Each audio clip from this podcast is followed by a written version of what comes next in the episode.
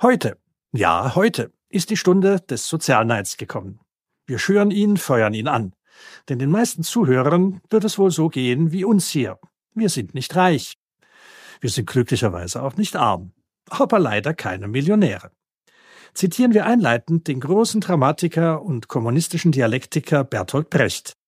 Der hat's doch auf den Punkt gebracht. Reicher Mann und armer Mann standen da und sahen sich an. Und der Arme sagte bleich, wär ich nicht arm, wärst du nicht reich. So ist's doch. Der Reiche ist reich auf Kosten des Armen. Daher ist doch der etwas radikalen Forderung durchaus zuzustimmen, eat the rich, fress die Reichen auf. Oder etwa nicht? Willkommen zu einer neuen Ausgabe von Zaster und Desaster, das Wirtschaftsmagazin mit René Zeyer. Was für ein Thema diesmal. Schon die Bibel hatte eine klare Ansicht dazu. Eher geht ein Kamel durchs Nadelöhr, als dass ein Reicher in das Reich Gottes gelangt, sagt immerhin Jesus. Und der sollte es doch als Gottes Sohn wissen. Können wir nicht zu Reichen uns also wenigstens damit trösten, dass wir dann im Himmel unter uns bleiben? Man weiß es nicht. Und wir wollen uns doch lieber mit irdischen Gefilden beschäftigen. Schon 1970 landete Ferdinand Lundberg mit Die Reichen und die Superreichen einen Bestseller. Bert Engelmann fuhr mit Meine Freunde, die Millionäre einigen reichen Deutschen an den Karren, die lieber unerkannt geblieben wären und ihn mit Prozessen eindeckten. Jared Diamond untersuchte in Arm und Reich gleich die Schicksale menschlicher Gesellschaften und Bronislaw Geremek schrieb die Geschichte der Armut, sozusagen die andere Seite des Reichtums. Auf eigens für das Buch durchgeführten Meinungsumfragen basiert das Werk Die Gesellschaft und ihre Reichen von Reinhard Zittelmann. Mit ihm werden wir uns später darüber unterhalten. Aber bevor wir uns damit beschäftigen, wie man eigentlich reich wird, ob man das selbst schaffen kann oder auf Kosten von anderen, bevor wir uns der Frage widmen, ob man Reiche eigentlich auffressen sollte, zumindest entreichern, fragen wir uns zunächst mal, was ist eigentlich reich? Bevor das ausufert, verengen wir die Definition. Wir beschäftigen uns nur mit materiellen Gütern. Da gibt es einige ziemlich lustige Definitionen von Reichtum. Nehmen wir mal das Einkommen. Denn auch hier ist alles relativ im Leben. Mit einem monatlichen Nettoeinkommen von 6000 Euro gehört ein kinderloses Ehepaar bereits zu den obersten 14 Prozent der Gesellschaft in Deutschland, kann als wohlhabend, als reich bezeichnet werden. Darüber kann ein Schweizer nur leise kichern. Hier beträgt das durchschnittliche Monatseinkommen schon 6.800 Franken. Brutto, aber der Franken ist bekanntlich stärker als der Euro und die Steuern greifen in der Schweiz auch weniger ab als in Deutschland. In Österreich hingegen gehört man schon mit einem Monatseinkommen von 4.390 Euro brutto zu den obersten 10 Prozent der Einkommenspyramide. Wir sehen also, Reichtum ist sehr relativ.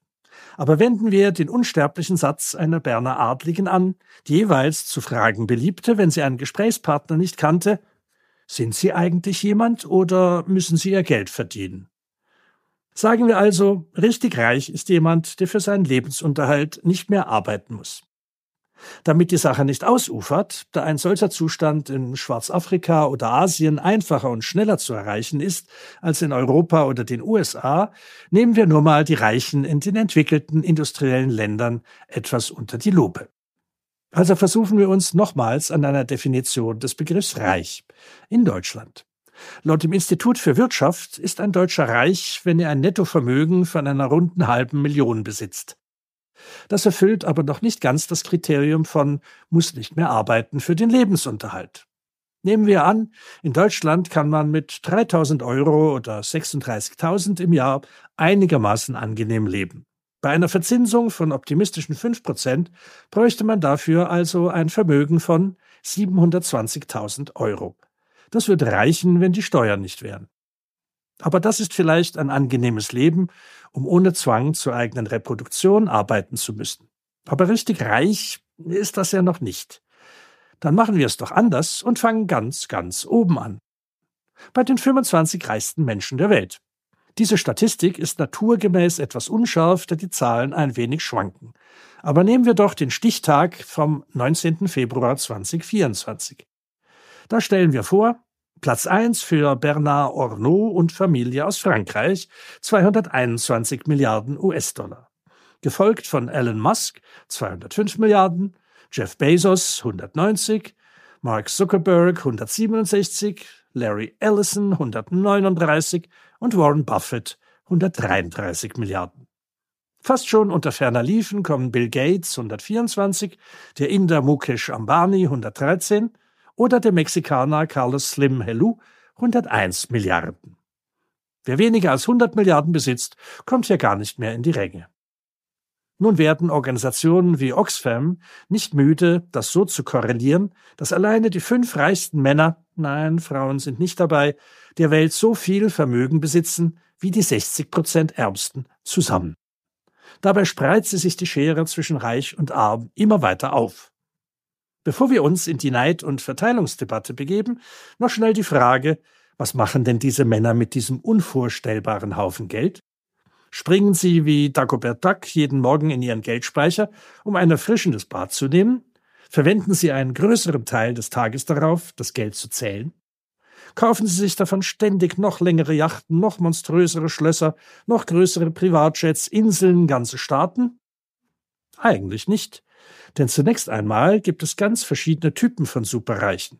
Es gibt einen Warren Buffett, der immer noch im gleichen Häuschen wohnt wie damals, als er anfing, richtig reich zu werden. Es gibt einen Elon Musk, der schon mehrfach angekündigt hat, sich eigentlich von allem Privatbesitz trennen zu wollen. Es gibt einen Jeff Bezos, der es gerne mal krachen lässt, vor allem seitdem er sich ein viel jüngeres Trophy-Weibchen zugelegt hat. Eigentlich die meisten richtig Reichen sind sich einig darin, dass für sie Geld gar keine große Rolle spiele. Oder höchstens als Belastung.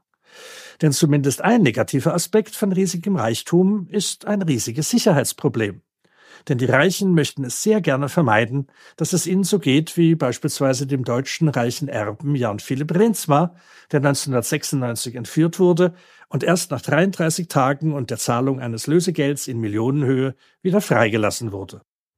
Oder John Paul Getty III. Der wurde von der italienischen Mafia entführt, sein Großvater, der Milliardär John Paul Getty II., weigerte sich zunächst Lösegeld zu zahlen. Er sagte den schönen Satz, ich habe 16 Enkel. Zahle ich auch nur einen Penny, dann habe ich 16 entführte Enkel. Erst als die Entführer seinem Enkel ein Ohr abschnitten und es einer Zeitung schickten, bequemte sich Getty Senior, einen viel kleineren als den geforderten Betrag zu bezahlen. Diese Anekdote führt gleich zu einer häufig gestellten Frage. Sind Reiche anders als normale Menschen? Diese These vertrat der berühmte Schriftsteller F. Scott Fitzgerald, Reiche seien anders als wir normale Menschen. Worauf der nicht minder berühmte Ernest Hemingway trocken antwortete, stimmt, Sie haben mehr Geld. Oder anders gefragt, verdirbt viel Geld den Charakter? Denkt der Reiche nur daran, wie er noch reicher werden kann? Ist er überhaupt ein Ärgernis? Wieso kann es denn sein, dass es Menschen gibt, die nicht wissen, wohin mit ihrem Geld? Und dann gibt es andere, die sich nicht mal einen warmen Teller Suppe leisten können. Mit anderen Worten, stimmt es eigentlich, dass Reichtum nur auf Kosten von Armut entsteht? Oder kann es wirklich sein, dass jemand mit eigener Hände Arbeit zuerst zum Millionär und schließlich zum Milliardär wird? Ist Reichtum nicht einfach entweder geerbt oder schlichtweg geklaut? Ist es nicht der geronnene Schweiß, ja manchmal auch das Blut so vieler Ausgebeuteter von Lohnsklaven, von Geknechteten, denen zumindest ein Teil der Früchte ihrer Arbeit weggenommen wurde, damit sich der Reiche damit vergnügen kann? Oder einfach gefragt, ist Reichtum nicht aus Prinzip amoralisch, ungerecht, schreit geradezu nach Umverteilung? Der Mexikaner Slim hat diese Frage einmal ganz pragmatisch beantwortet. Er verfügt über ein Vermögen von rund 100 Milliarden US-Dollar. Mexiko hat rund 127 Millionen Einwohner. Würde Slim sein Vermögen gleichmäßig verteilen, bekäme jeder Mexikaner vom Baby bis zum Greis rund 790 Dollar in die Hand gedrückt. Wäre damit auch nur irgendeine Lebensführung nachhaltig verbessert? Natürlich nicht. Und, so fügt Slim hinzu, nach wenigen Wochen hätten die Mehrheit der Mexikaner wieder nichts und einige wären sehr reich geworden. Für viele, wenn nicht für die meisten gesellschaftlichen Probleme, ist immer eine Lösung schnell zur Hand. Man muss die Reichen zur Kasse bitten. Fehlt es an Geld für Sozialleistungen, für die Altersversorgung, überhaupt für Soziales, gibt es doch eine einfache Antwort. Reichensteuer, Sonderabgabe für Reiche. Wer zehn, gar hundert Millionen besitzt, der merkt es doch gar nicht, wenn man ihm eine oder zehn Millionen abknipst. Und so vielen Armen wäre damit geholfen. Allein in Deutschland gibt es doch rund 2,7 Millionen Millionäre. Nehme man jedem von denen eine Million weg, einstelligen Millionären vielleicht etwas weniger, aber dreistellig mehr, dann hätte man auf einen Schlag nach Adam Riese 2700 Milliarden Euro in der Kasse. Bei einem gesamten Vermögen von über 10 Billionen in Deutschland, also 10.000 Milliarden, wäre das doch ein Klacks. Und was man damit alles Sinnvolles anstellen könnte.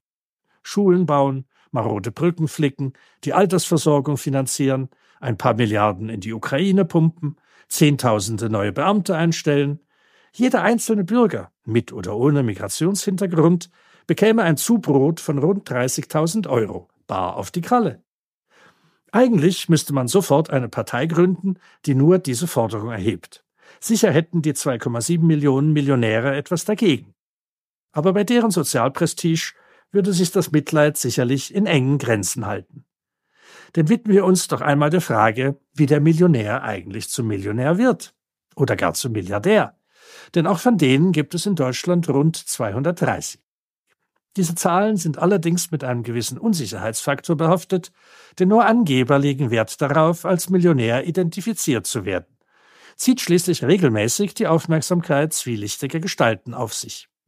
Aber zurück zur Frage, wie man Millionär werden kann. Sicherlich, indem man Lotto spielt. Allerdings ist die Wahrscheinlichkeit, von einem Blitz erschlagen zu werden, von der Möglichkeit, eine reiche Millionärswitwe zu heiraten, ganz zu schweigen, entschieden größer. Die zweite Möglichkeit ist Erben. Da gilt allerdings häufig der Satz vom Dreisprung. Die erste Generation baut ein Vermögen auf, die zweite mehrt es, und die dritte verplempert es, verballert es, verspielt es. Aber dennoch, Erben ist einfach und ohne eigene Anstrengung eine Möglichkeit, Millionär zu werden. Wie steht es aber mit der eigenen Hände Arbeit, mit im Schweiße des Angesichts? Auftritt von Thomas Piketty. Der französische Ökonom veröffentlichte 2013 das Werk Das Kapital im 21. Jahrhundert. In Anspielung auf das große Werk von Karl Marx untersuchte er darin die Vermögens- und Einkommensungleichheit in der kapitalistischen Gesellschaft. Längere Zeit durfte es auf keinem Salontisch im gepflegten Haushalt von Gutmenschen und Edelgesinnten fehlen, obwohl den Wälzer, 815 Seiten, kaum einer gelesen hatte. Das war aber schlecht so. Denn so wurden den drei Thesen von Piketty lauthals zugestimmt, weil sie natürlich ins Narrativ vom bösen Reichen und guten Armen passten. Zum einen behauptete Piketty, dass Bezüger hoher Einkommen diese Macht dazu ausnützten, sich noch höhere Einkommen zu verschaffen, ohne dass damit eine entsprechende Steigerung der Produktivität einherging. Schlimmer noch, Einkommen aus Kapitalerträgen wüchsen im Kapitalismus kontinuierlich schneller als die Gesamtwirtschaft und natürlich viel schneller als die Erträge aus Lohnarbeit. Damit wollte Piketty beweisen, dass die alte Theorie von Marx auch im 21. Jahrhundert noch eher Gültigkeit habe. Der Besitzer der Produktionsmittel beutet den Lohnabhängigen aus, verschafft sich auf dessen Kosten einen Extraprofit, indem er ihm den Mehrwert seiner Arbeit teilweise abknipst. Logische Folge, wenn die Kapitalrendite immer stärker wächst als das allgemeine Wirtschaftswachstum, bleiben die Ungerechtigkeiten nicht nur bestehen, sondern sie verschärfen sich zunehmend. Also die Reichen werden überproportional reicher, die Armen werden zwar auch weniger arm, aber keinesfalls im gleichen Maßstab.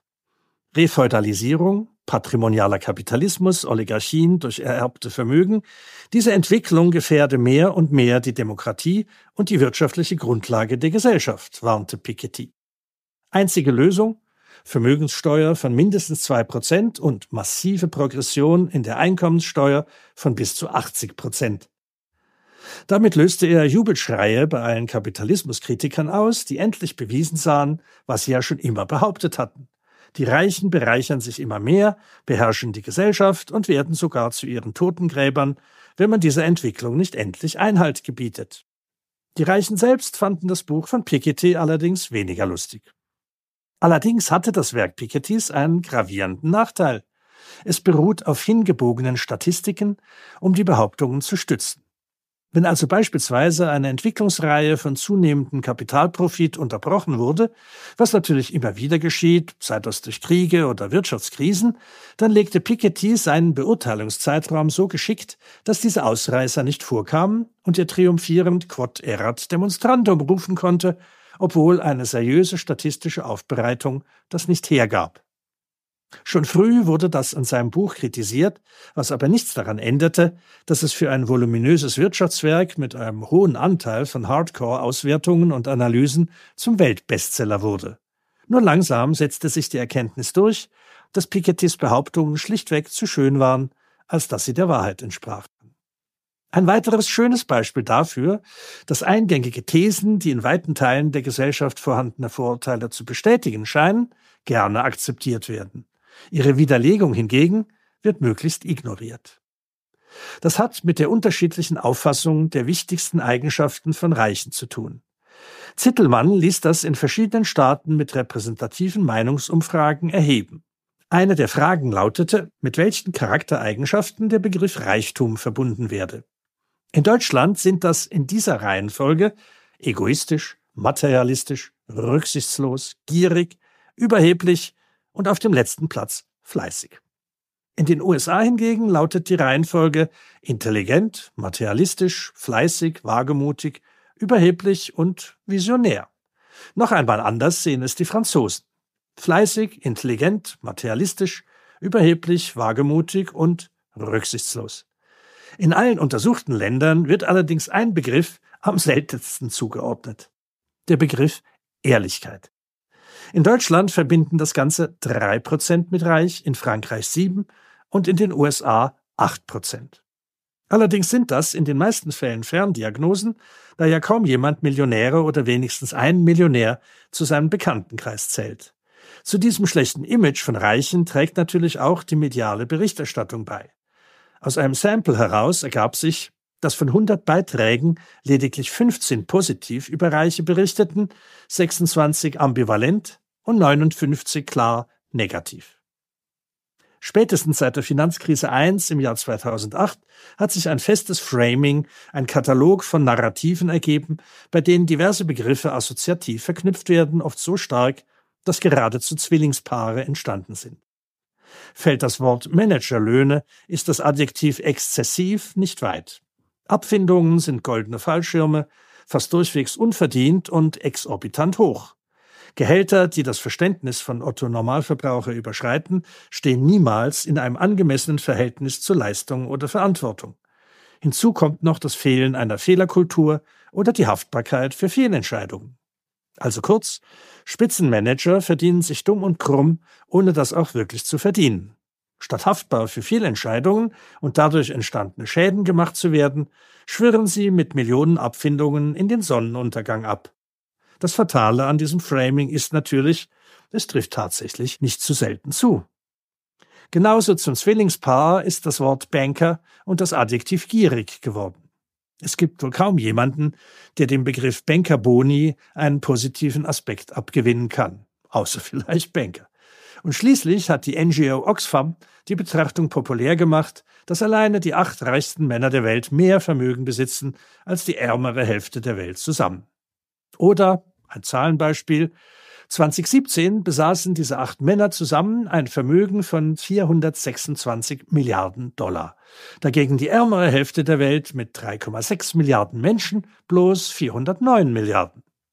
Das sorgte natürlich für kräftiges Hallo, Allerdings muss man hier einmal der Süddeutschen Zeitung ein Kränzchen winden, die diese knackige Behauptung dorthin verwies, wo sie hingehört. Ins Reich der Fantasie. Vor allem problematisch natürlich war die Definition des Begriffs arm. So war laut Oxfam beispielsweise ein deutscher Rentner, der einen Kleinkredit für ein Auto aufgenommen hatte, sogar noch ärmer als ein Bauer in Burundi. Ähnlich wie bei Piketty sind solche Vergleiche zäh und unsterblich, weil sie als Narrative vorgefassten Meinungen entsprechen und Unterschiede knackig auf den Punkt bringen. Ein weiteres schönes Beispiel von Oxfam. Eine Näherin in Bangladesch verdiene in ihrem ganzen Leben so viel wie ein Vorstandsvorsitzender eines Modekonzerns in vier Tagen. Wums, das sitzt natürlich. Ungeachtet, ob diese Vergleiche stimmen oder nicht, es widerspricht natürlich dem Gerechtigkeitsempfinden jedes Menschen, dass solche gravierenden Unterschiede existieren. Schwierig wird es allerdings schon, wenn man einen Schritt weitergeht und sagen würde, gut, soll dann der Vorstandsvorsitzende mehr in Richtung einer Näherin in Bangladesch verdienen oder sie etwas mehr, so wie er? Es gibt offensichtlich ein tief verwurzeltes Gerechtigkeitsempfinden im Menschen, das allergisch und ablehnend auf solche Zustände reagiert. Allerdings hat sich der Mensch gleichzeitig daran gewöhnt und gut eingerichtet, dass es solche schreienden Widersprüchlichkeiten gibt. Dass jeden Tag 30.000 Kinder an Unterernährung oder an Krankheiten sterben, die mit einem einzigen Dollar geheilt werden könnten? Schrecklich, aber nun ja. Dass die Erde genügend Lebensmittel hergibt, damit jeder einzelne Mensch satt werden würde und nicht Hunderte von Millionen Hunger leiden müssen? Übel, aber kein Grund, allein in Deutschland nicht 18 Millionen Tonnen Lebensmittel in die Tonne zu treten. Fast ein Drittel der hergestellten Nahrungsmittel. Die Näherin in Bangladesch, ausgebeutet, jung, ihr wird der Schulbesuch entzogen, ihre Chance auf ein einigermaßen glückliches Leben geraubt, in den Fabriken ist sie chemischen Substanzen und giftigen Dämpfen ausgesetzt, furchtbar. Zertifizierte Produkte, so zweifelhaft auch die Labels sein mögen, böten immerhin ein wenig Sicherheit, keine solchen Schweinereien zu kaufen. Deshalb werden sicherlich gewaltige Summen dafür ausgegeben. In der reichen Schweiz für Fairtrade-Produkte pro Kopf und Jahr schäbige 100 Franken. Der Begriff reich entzieht sich offensichtlich schnell einer einigermaßen rationalen oder logischen Debatte. Zu eingefahren sind die Assoziationsmuster von egoistisch, ungerecht, unsozial. Ein Reicher kommt schlichtweg nicht seinen gesellschaftlichen Verpflichtungen nach. Er steht prinzipiell unter dem Generalverdacht, dass er sich namentlich seinen steuerlichen Obliegenheiten doch sicherlich entzieht, indem er seine Vermögenswerte auf kleinen Inseln dem Zugriff des Fiskus entzieht, so wie große Firmen auch ihren Steuersitz dort wählen, wo sie am wenigsten oder sogar keine Steuern zu entrichten haben. Beides sei, logisch, energisch zu unterbinden, Schuldige hart zu bestrafen. Aber auch hier ist die Wirklichkeit nicht dem Bilderbuch der gesitteten Denkungsart entsprechend. Diese kleinen Inseln gehören häufig zum British Empire. Viel sicherer noch ist die Aufbewahrung beispielsweise im US-Bundesstaat Delaware, von wo der aktuelle US-Präsident herkommt. Erschwerend kommt noch hinzu, dass das legale Methoden sind. Genau wie eine Firma gut beraten ist, im EU-Staat Luxemburg ihren Sitz zu wählen, ein Paradies für Holdings. Ach, und Deutschland, das den Kampf gegen solche Schlupflöcher seit Jahren auf die Fahne geschrieben hat, verhindert seit Jahren, dass mit öffentlichen Firmenregistern wenigstens ein wenig Transparenz hergestellt wird. Diese Liste könnte man problemlos und ewig fortsetzen. Man sieht, die Sache mit den Reichen ist bei genauerer Betrachtung doch nicht so einfach. Einfach wie Reichtum ist Diebstahl, diesen Dieben sollte man ihr Diebesgut wegnehmen und möglichst gerecht verteilen. Erschwerend kommt noch hinzu, Reichtum ist nicht unbedingt eine Eigenschaft, die bei den meisten Menschen spontane Abwehr auslöst, wenn es um sie selbst geht. Reich sein wird verachtet, aber reich werden ist durchaus erstrebenswert. Mit welchen Mitteln nun, auch da ist der Mensch schon flexibel. Wer die Möglichkeit nicht hat, kann wohlfeil das Streben nach Reichtum verurteilen. Wer die Versuchung nicht konkret verspürt hat und ihr verstanden hat, kann doch so moralisch überlegen verkünden, dass er niemals mit unsauberen Methoden keinesfalls. Machen wir dazu ein kleines Gedankenexperiment. Es führt noch nicht zu wirklichem Reichtum, aber immerhin. Sie stolpern auf der Straße über einen Aktenkoffer, der dort scheinbar herrenlos liegt. Sie schauen sich um, niemand da. Sie nehmen den Aktenkoffer an sich mit dem festen Willen, ihn aufs Fundbüro zu bringen. Zu Hause können Sie der Versuchung nicht widerstehen und öffnen ihn. Hoppla, er ist bis an den Rand gefüllt mit gebündelten Tausendernoten. Doch, die gibt es noch in Schweizer Franken. So über den Daumen gepeilt sind das ein paar Millionchen. Und nun? Nimmt der Entschluss, das dem Fundbüro zu übergeben, durch diese Entdeckung Schaden? Sicherlich, es gäbe dann vielleicht einen Finderlohn, aber das wären dann mickrige fünf Prozent. Zudem, vielleicht ist es ja Geld krimineller Herkunft, dann würde es sowieso eingezogen und der Finderlohn wäre futsch. Das hieße doch auch, dass derjenige, der den Aktenkoffer verloren hat, es nicht mehr zurückbekäme. Oder Kompromiss. Wie wäre es, wenn man sich den Finderlohn gleich selbst ausbezahlt und nur den Rest abgibt? Da könnte man dann auch großzügiger zulangen, 20 Prozent, hm, wieso nicht 50? Andererseits wäre das Geld schmutziger Herkunft und der Führer der Verlierer davon, dass der Koffer abgegeben wurde, aber nur noch die Hälfte enthielt, würde er sich dann nicht auf die Suche nach ihnen machen? Also, was darf's denn sein? Hand aufs Herz. Wie viele moralisch sattelfeste Hörer haben wir, an denen Kant mit seinem moralischen Imperativ die helle Freude hätte? Na, merkt doch keiner, kann doch keiner feststellen, also behaupte ich, eine klitzekleine radikale Minderheit. Wenn überhaupt. Um das Bild noch verwirrlicher zu machen, wohl zum ersten Mal in der Geschichte der Menschheit gibt es nicht mal so wenige richtig Reiche, die weniger reich werden möchten, die es selbst als obszön empfinden, wie reich sie geworden sind und wie wenig sie davon abgeben müssen.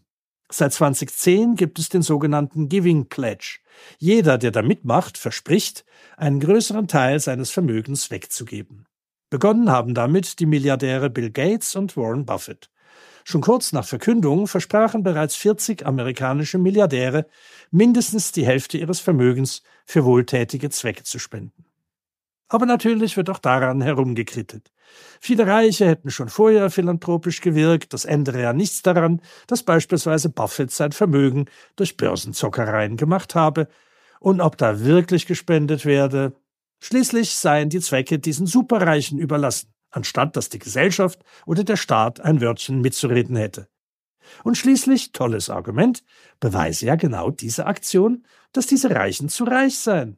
Das falle ihnen ja schon selbst auf, und dem könne doch der Staat Abhilfe schaffen, indem er sie weitgehend enteignet. Gleiche Probleme tauchen auch immer wieder bei all den Leaks, Papers und Secrets auf. Hier werden jeweils gestohlene Datengebirge ausgewertet und mit großem Tamtam verkündet, dass man nun Einblick in die Dunkelkammern der Welt habe, wo reiche Säcke ihre Gelder versteckten, natürlich auch kriminelle Drogenhändler, Diktatoren, Oligarchen, Händler mit Blutdiamanten und ähnliches Gesocks. Nur leider.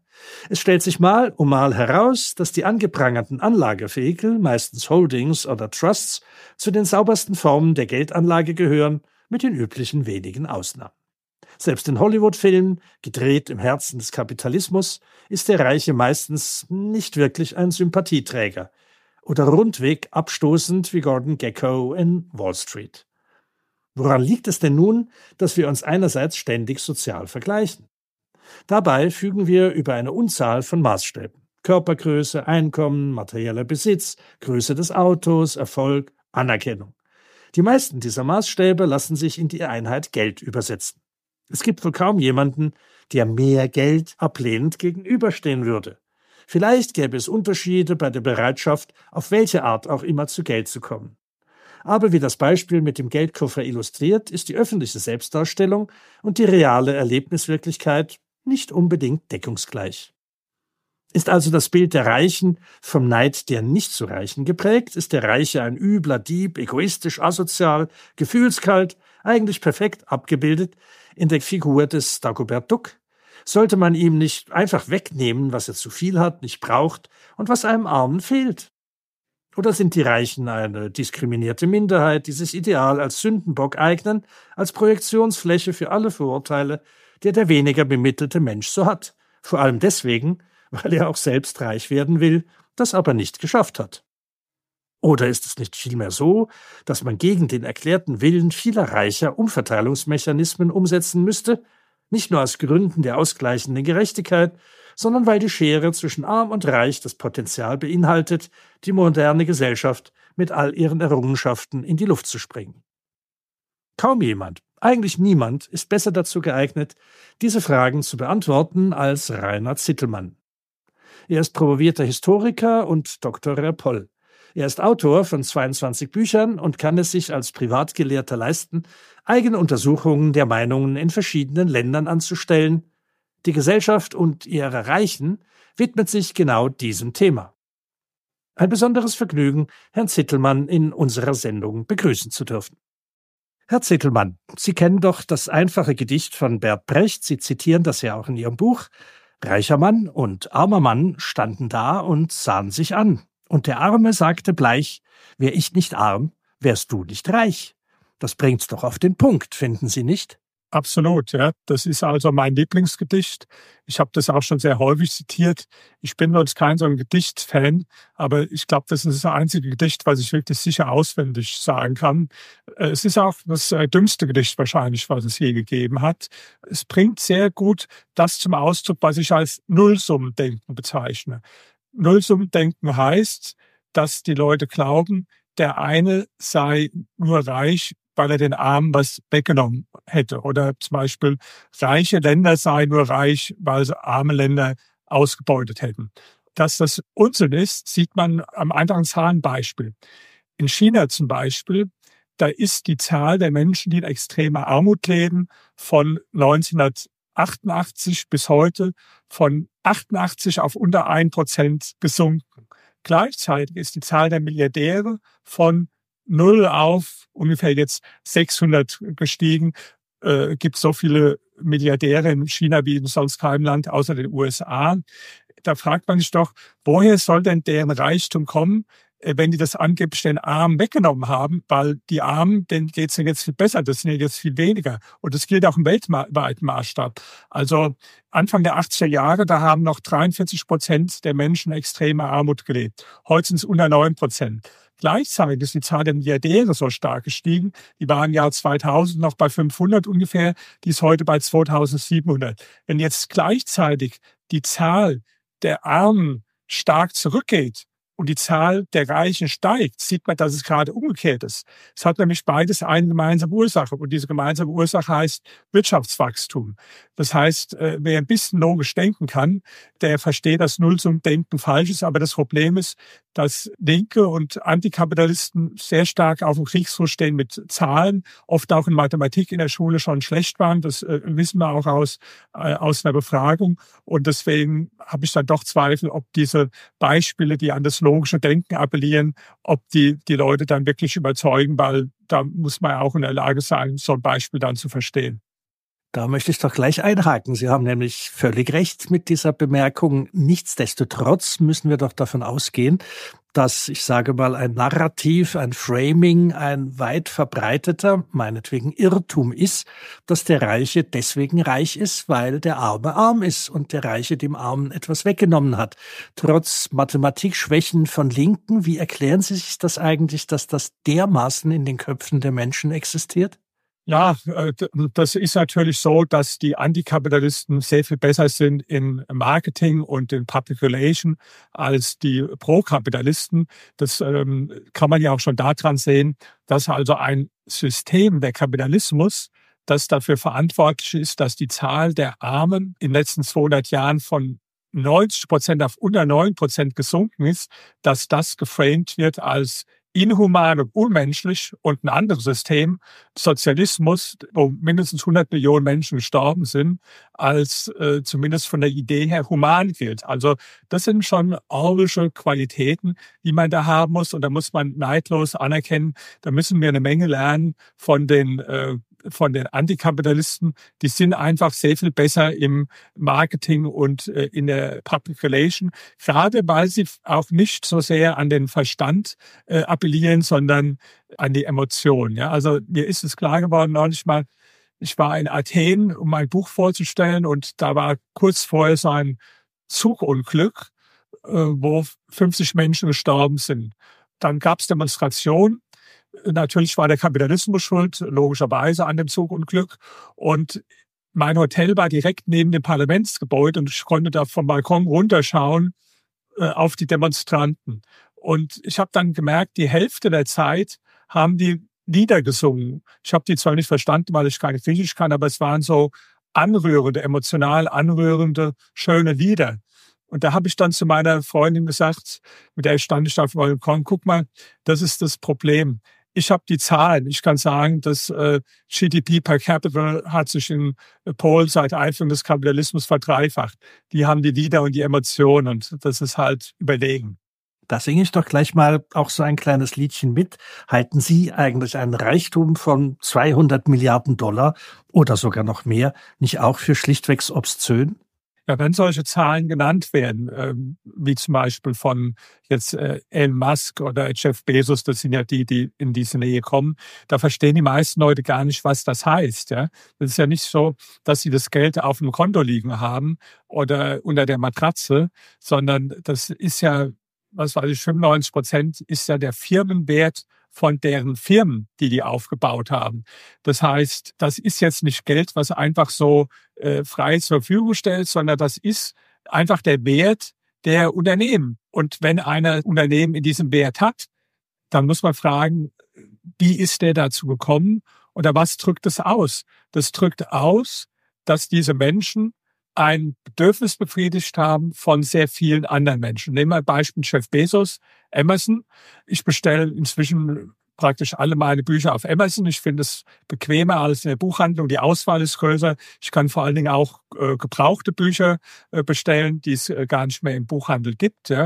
Und jedes Mal, wenn ich bei Amazon was bestelle, macht es den Jeff Bezos äh, auf dem Papier noch reicher. Und jedes Mal, wenn ich etwas google, macht es den Larry Page und den Sergey Brin, das sind die beiden, die Google gegründet haben, äh, reicher. Und ähm, jedes Mal, wenn ich bei Lidl was kaufe, dann mache ich den Schwarz, einer der reichsten Männer von Deutschland, der Lidl gegründet hat, äh, noch reicher. Wodurch sind die alle reich geworden? Dass sie die Bedürfnisse von ziemlich vielen Menschen befriedigt haben. Und wer entscheidet darüber, ob die reich werden oder nicht. Ja? Das entscheiden wir alle. Der Kapitalismus ist äh, für mich Demokratie in der Wirtschaft. Das heißt, die Konsumenten entscheiden jeden Tag, wird er reich oder wird er nicht reich. Und das ist doch eine wunderbare Geschichte, weil wir alle bestimmen allein darüber, ob diese Menschen reich werden oder ob sie halt nicht reich werden. Und wenn man jetzt sagt, man will solche Milliardäre nicht. Ich habe gerade ein Buch von Bernie Sanders gelesen, das heißt, äh, it's okay to be angry against capitalism. Bernie Sanders ist ja der Guru der Antikapitalisten in den USA. Da ist ein Kapitel, da schreibt er, es sollte Zero Billionaires, also kein Milliardär geben in den USA. Ist auch was, was so Leute wie Kevin Kühnert sagen, ja, in Deutschland. Also es sollte keine Milliardäre geben. Jetzt, wenn man sich mal anschaut, wo gibt's denn keine Milliardäre, empirisch? Und guckt sich an diese Forbes-Listen, wo man die Zahl der Milliardäre verzeichnen sieht, dann ist das Nordkorea, das ist Kuba und das sind einige sehr arme afrikanische Länder, wo es keine Milliardäre gibt. Jetzt war auf der anderen Seite ein Land wie Schweden zum Beispiel, das äh, laut dem vorgestern veröffentlichten Index of Economic Freedom das neunt kapitalistische Land der Welt ist. Also äh, steht im Index of Economic Freedom auf Rang 9, ja, äh, übrigens wesentlich besser als die USA. Dann gibt es in Schweden 60 Prozent mehr Milliardäre sogar als in den USA, natürlich auf die Bevölkerung bezogen. Ja. In, in äh, Schweden leben 10 Millionen Menschen, in den USA 340 äh, Millionen. Aber relativ zur Bevölkerung gesehen leben da 60 Prozent mehr Milliardäre in Schweden. Ja. Und, und jetzt frage ich einfach mal die Leute, die uns äh, zuhören, wo möchtest du lieber leben? In Nordkorea oder in Schweden? In dem einen Land gibt es keine Milliardäre, in Nordkorea, und in dem anderen, da gibt es 60 Prozent mehr als in den USA. Nichtsdestotrotz, Ihre Untersuchungen zeigen ja, das Image der Reichen ist nicht sehr toll. Sie haben mit Umfragen herausgefunden, sie gelten beispielsweise in Deutschland als egoistisch, materialistisch, rücksichtslos, gierig, überheblich und erst auf dem letzten Platz als fleißig. Sind Sie so oder sind Sie selber schuld, dass Sie diesen Ruf haben? Ja, das ist in Deutschland so, das ist auch in Frankreich so und auch noch in einigen anderen Ländern. Das ist zum Glück nicht überall auf der Welt so. Ich habe diese Untersuchung jetzt inzwischen in 13 Ländern durchgeführt und zum Beispiel in Polen und in Vietnam ist das völlig anders. Da gelten Reiche als äh, Vorbilder und nicht als Sündenböcke. Ja, Deutschland und auch Frankreich, sogar noch mehr, sind Länder mit äh, ausgeprägtem Neid. Es hat natürlich auch was damit zu tun, dass die meisten Leute gar keine Reichen oder Superreichen persönlich kennen. Also ich hatte mal ein Interview mit einem Journalisten, der war jetzt sehr links, aber irgendwo, ich habe den gemocht und der mich auch. Und dann fragt er so am Ende von dem Interview, sagt er, Zittelmann, sagen Sie jetzt mal ganz ehrlich, sind die Superreichen nicht doch so, wie wir sie eigentlich aus den James Bond-Filmen kennen? Also gierig und die wollen die Macht und letztlich die Weltherrschaft. Und dann habe ich ihm gesagt, darf ich mal eine Frage zurückstellen. Wie viel Multimilliardäre kennen Sie? Das sagt er keinen. Wie viele einfache Milliardäre kennen Sie? Auch keinen. Wie viele Leute kennen Sie, die ein paar hundert Millionen haben? Keinen. Wie viele kennen Sie, die einige Dutzend Millionen haben? Auch keinen. Wie viele Multimillionäre kennen Sie? Auch keinen. Da habe ich gesagt, sehen Sie, das ist jetzt mal der Unterschied zwischen Ihnen und mir. Sie kennen diese Leute aus den James Bond-Filmen. Ja, ich kenne die Leute, weil ich zum Beispiel meine zweite Dissertation über die Psychologie der Superreichen äh, geschrieben habe und mit diesen Leuten gesprochen habe. Das ist auch in unserer Umfrage bestätigt worden. Also wir haben da eine Liste mit Persönlichkeitsmerkmalen. Sie haben da ein paar aufgezählt, den Befragten vorgelegt. Ja, da waren positive Merkmale dabei, wie zum Beispiel Intelligenz oder Fleiß oder Ehrlichkeit und negative wie Egoismus und Rücksichtslosigkeit. Da waren das Ergebnisse in Deutschland so, wie Sie es gesagt haben. Aber wie gesagt, in Vietnam zum Beispiel war es genau umgekehrt. Da waren die äh, ersten fünf Charaktereigenschaften alle positiv. Dann hat er aber in allen Ländern nochmal die Leute gefragt, kennen Sie persönlich jetzt einen oder mehrere Millionäre? Und die dann jemand kannten, da haben wir gefragt, wie ist der denn? Und jetzt mal nur ein Beispiel. In Deutschland sagen drei Prozent der Menschen, Reiche sind ehrlich. Nur drei Prozent. Wenn man dann aber fragt, wie ist denn der Millionär oder die Millionäre, die Sie persönlich kennen, da sagen 43 Prozent ehrlich. Und dieses Muster hatten wir in allen Ländern. Das war auch in Spanien so, das war in äh, Italien so, also das war überall so, dass äh, die Leute, die Millionäre, die sie auch kennen, ja, ganz anders eingeschätzt haben, als die, die sie aus den Medien kennen. Und das ist halt das Problem, äh, wenn sehr stark äh, so ein Medienframing erfolgt. Ich habe in meinem Buch Die Gesellschaft und ihre Reichen ein Kapitel gemacht, da haben wir sehr aufwendig untersucht, wie reich in Hollywood-Filmen dargestellt äh, werden. Aber also hunderte Filme durchgesichtet und dann, ich glaube, es waren 45, die haben wir dann eingehend analysiert. Und das war ganz überwiegend so, dass da die Reichen, die Superreichen als Menschen mit negativen Charaktereigenschaften dargestellt wurden. Ja. Und wenn man natürlich selbst niemanden kennt und äh, schaut sich dann diese Filme an, dann kommt man da zum bestimmten Bild. Probieren wir es doch mal andersrum. Einer, der zum Beispiel 100 Millionen hat, der merkt es doch gar nicht, wenn man ihm 10 Millionen davon wegnimmt und die umverteilt. Ich verstehe jetzt nicht genau, was mit wegnehmen gemeint ist. Ich habe ja gerade erklärt, dass diese Mittel ganz überwiegend in der Firma gebunden äh, ist. So, ja, jetzt kann man ja nicht von der Firma einfach ein Stück abschneiden oder so, ja, sondern äh, man müsste dann praktisch die Firma, weiß ich, wie man es machen will, den, den teilweise äh, wegnehmen oder die Aktienpakete ihm, ihm wegnehmen. Äh, die Leute stellen sich das ja so vor, wie gesagt, dass das Geld auf einem Bankkonto ist oder so. Aber so einfach ist es nicht. Und dann ist auch die Frage, wer gibt dir denn das Recht zu sagen, was ist jetzt zu viel oder was nicht? Ich finde es ehrlich gesagt eine ziemlich freche Anmaßung, wenn ich zum Beispiel im Fernsehen jemand hören wie den Kevin Kühnert, der noch nie im Leben, außer ein paar kurze Zeit, wo er im Callcenter gearbeitet hat, irgendwas gemacht hat, was produktiv ist, sondern der hat äh, zweimal studiert, zweimal abgebrochen, hat sich auch ein Studium eingeklagt, hat also immer vom Geld vom Steuerzahler gelebt und lebt jetzt auch wieder vom Geld vom Steuerzahler als Bundestagsabgeordneter. So, und wenn solche Leute ja, die selbst nie produktiv irgendwas geleistet haben, sondern immer nur aus Steuermitteln gelebt haben. Wenn die sich dann anmaßen zu entscheiden, bei wem ist es jetzt zu viel und bei wem zu wenig. Und ich prophezei jetzt mal eins.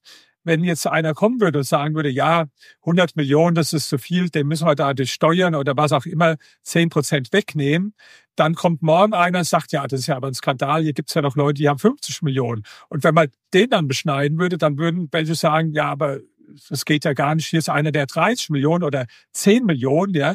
Das, das wird immer weiter runtergehen, weil die Leute eigentlich nie akzeptieren, dass es irgendjemanden gibt, der erheblich viel mehr hat, als sie selbst haben.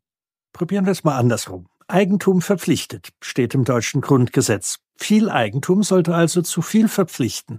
Zu was eigentlich? Da habe ich mich auch schon manchmal gefragt. Also ich verstehe auch den Satz nicht.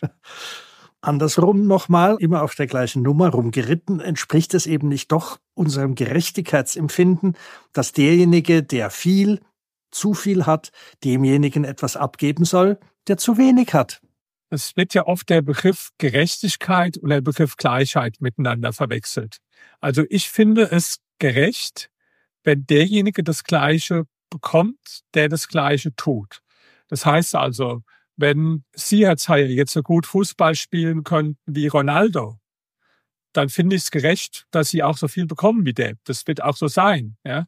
Da sie aber nicht so gut Fußball spielen können wie der, haben sie halt nicht so viel. Ja. Und das ist mein Gerechtigkeitsbegriff, dass der das Gleiche bekommt, der das Gleiche tut. Und wir verwechseln oft die Begriffe Gleichheit und Gerechtigkeit. Dabei sind es eigentlich ähm, Begriffe, die sich sogar teilweise widersprechen. Ja? Und äh, ich habe ja vorhin das Beispiel angeführt von äh, Vietnam, wo also da ein ganz anderes Denken herrscht. Und ich lese mal ein Zitat vor von vietnamesischen Sozialwissenschaftlern, die Folgendes sagen. Äh, da muss man dazu erklären, wenn die vom Subsidy-System sprechen, meinen sie die Planwirtschaft, die sie früher hatten. Die sagen, in comparison with the subsidy system, where distribution was egalitarian, the current polarization between the rich and the poor shows the re-establishment of social equity.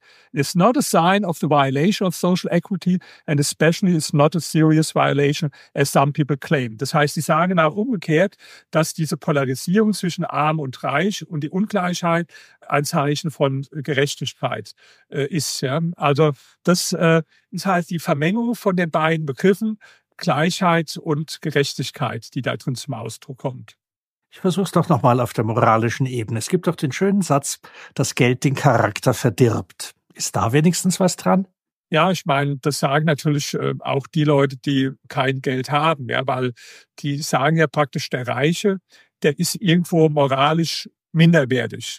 Und das hat ja einen Grund, äh, dieses Denken, weil wenn ich jetzt selbst nicht reich bin, dann stellt sich ja die Frage, warum bin ich jetzt nicht wirtschaftlich erfolgreich?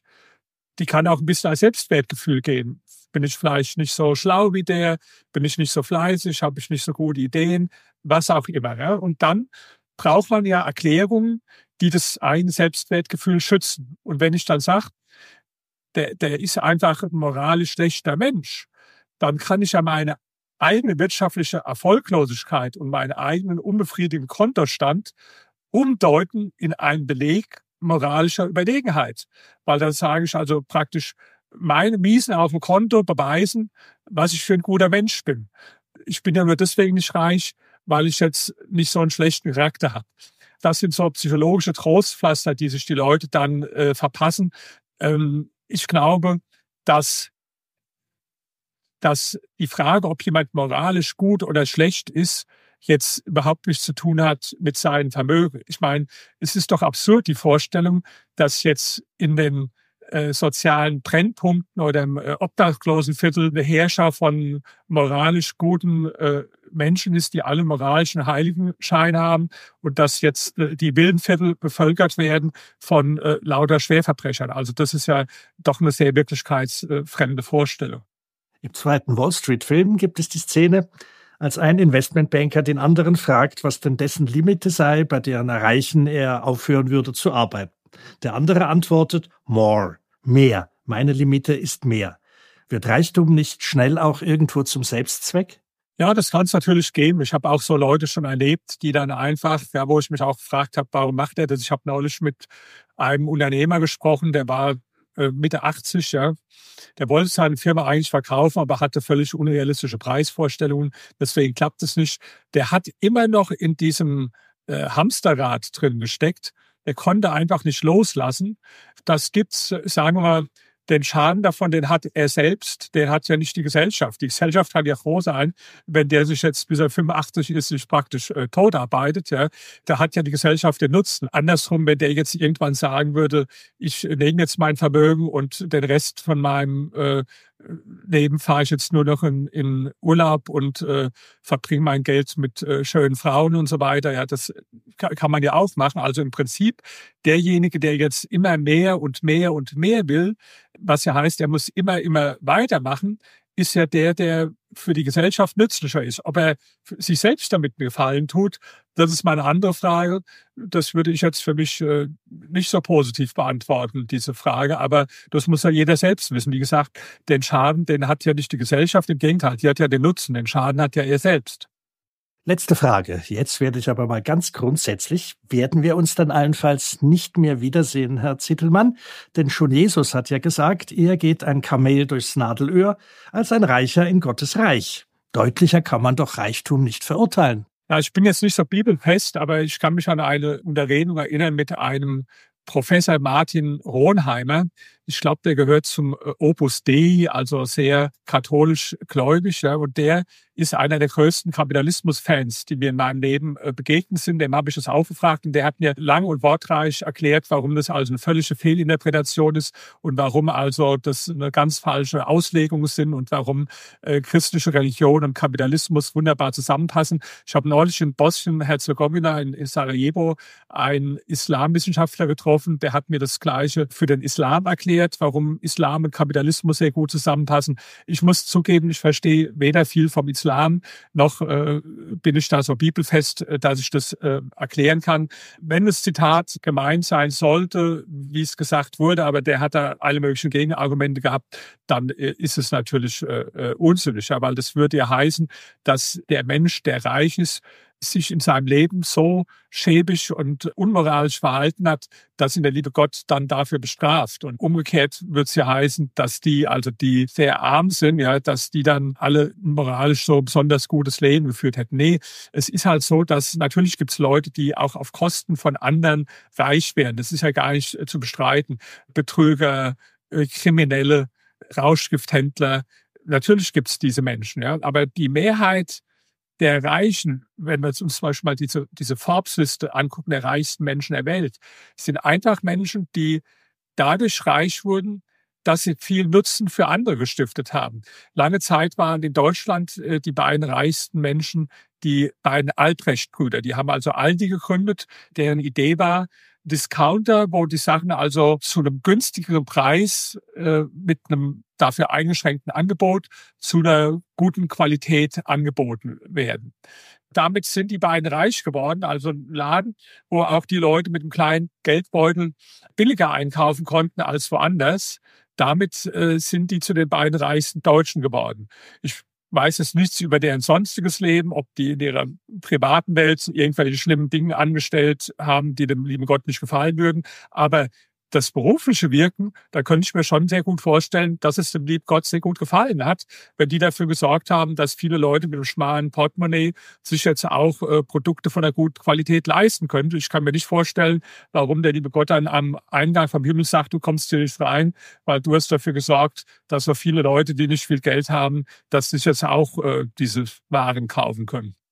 Das, Herr Zettelmann, ist ein wirklich großartiges göttliches Schlusswort. Ich sage mal so, das war ein sehr bereicherndes Gespräch mit Ihnen, wofür ich Ihnen ganz herzlich danke. Ganz herzlichen Dank Ihnen auch. Das war die bereichernde Ausgabe von Zaster und Desaster, das Wirtschaftsmagazin mit René Zeyer. Ich hoffe, zur nächsten Sendung viel mehr Millionäre als zu dieser begrüßen zu dürfen.